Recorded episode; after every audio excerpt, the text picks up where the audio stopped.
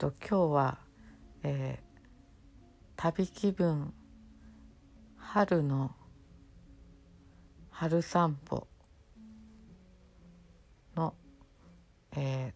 ー、話です。と稲城の方に息子が、えー、用事があったので無理やり私もなんか天気が良かったので便乗しました。でえっと私はあの旅行とか大好きなんですけどあの基本どこに行くかっていうのはあんまり重要ではなくてあの大概どっかに行けばあの行ったことないとことか行けばどこだって面白いと思っているのでまあこんな稲城ってどこみたいなあのそういう、えーと、ところに行く時こそチャンスと思いまして、えー、嫌がる息子を無理やりあのどっか寄ってとか言わないからおとなしくしているからということで乗せてもらいました。で、えーと、用事を済ましている間に、えーと、その辺を降りて散歩してたんですけど結構それがあのいい雰囲気の場所だったんです。で稲城って全然想像つかないんですよね。で地図で言えばそんなに遠くなくて調布の向こう側で向こう側って言っても分かんないと思うんですけど調布より、うんと、もっとえっ、ー、と多摩川を渡ったとこなんですけどあの梅が咲いていてであの古いこう昔からあるようなあのこう大きな蔵とかついてるようなお家があってでちょっとワクワクしてあのその細い道があったんですけどこんなとこ入っていいのかなと思ったんですがちゃんと指導になっていて普通の人も通れるようになっていたのでそこを入っていきました。なんかすごく懐かしくなるようなあの日本の古い風景がそこにはあって。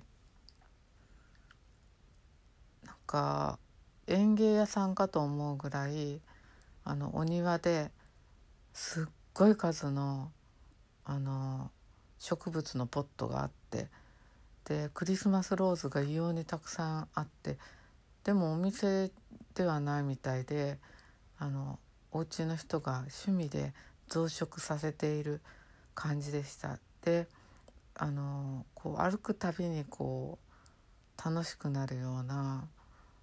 こう小道だったんですね古いお家で。でがでなんかあのドブっていうかこう横に川が昔昭和の頃あったようなでもそのそれもすごく綺麗な水が流れていてなんか石垣がきちんと積まれたようなお家でちゃんとこう整えられたこうあのなんていうんですか？あの植物生垣じゃなくてそういうのとかにこう昔のお家が建っていてすごく風情がある小道があったんです。でちょっとぐるっと一回りしてで、えっと、初めのえっと梅のあるところに、え、戻ってきましたで白い梅が今満開になってて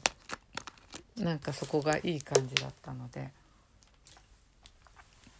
行ったらなんかそこに女の人がやっぱり梅を取ってたんです。でなんとなくこう挨拶したらどっちから言ったのか忘れたんですけど「梅が綺麗ですね」とか言って言っててで私はなんかこうすごいいい気分だったので「この辺いいところですね」とか言ってあの特にここ道曲がったとこがとか言ったらその方が「そうなんですよ」とか言って「ここいい感じですよね」とか言ってあのすごい話がってであの「この辺いいとこですね」とか言ったら「いいとこなんですよ」とか言ってその方はあのその辺に住んでた住んでる方でであの梨がいっぱいあるんですよとか梨園がいっぱいあってこの辺は。で3月の終わりぐらいはもう梨の花がすごい咲いて綺麗なんですとか言っておっしゃってて。で梨の花なんて見たことないからへえとか思ってどの辺にあるんですかとか詳しく聞いてそれであのそれからあのあの4月には桜が咲くとこの先になんとか川っていう川があってそこ行くとすっごい桜が綺麗なんですとか言って本当に綺麗で目黒川なんか全然とか言って言ってでもう目黒川なんかより本当に綺麗なんですとか言ってあのちょっと写真見せますねとか言ってで写真を見せていただいたら本当に綺麗でであこれは行かねばと思ってそれで桜の時期はと思ってでなんかこう喋ってるうちに私もインスタ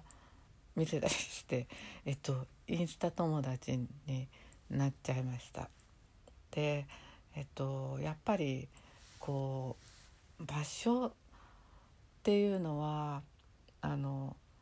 私もやっぱり家の近くだったらここを紹介したいなとかここ家の近くに誰か来たらここ連れてきたいなとかそういうのってあると思うんですけどそういうやっぱり場所愛を持っている地元の方に、えっと、直接こうそこがいいとか聞くと余計にこう行ってみたくなりました。であのそこを今度あのまた行って桜の時期とかその梨の花を取ってあのそしたらなんかその人があのもしかしたらインスタで見てくれるかなと思うとちょっとすごいワクワクして楽しい気持ちになりました。でそんな風にえっ、ー、と「ちい散歩」みたいな春散歩の一日でした。と意外とそんな遠くに行かなくても発見の場所って結構あるんですよね。でそれでちょっと調べてみたんですけどやっぱり稲城って都内最大の梨の産地なんですね。でえっといつからかというとあの江戸時代前期の元禄年間京都に出かけた大官が淡雪という品種の苗を持ち帰ったのが始まりと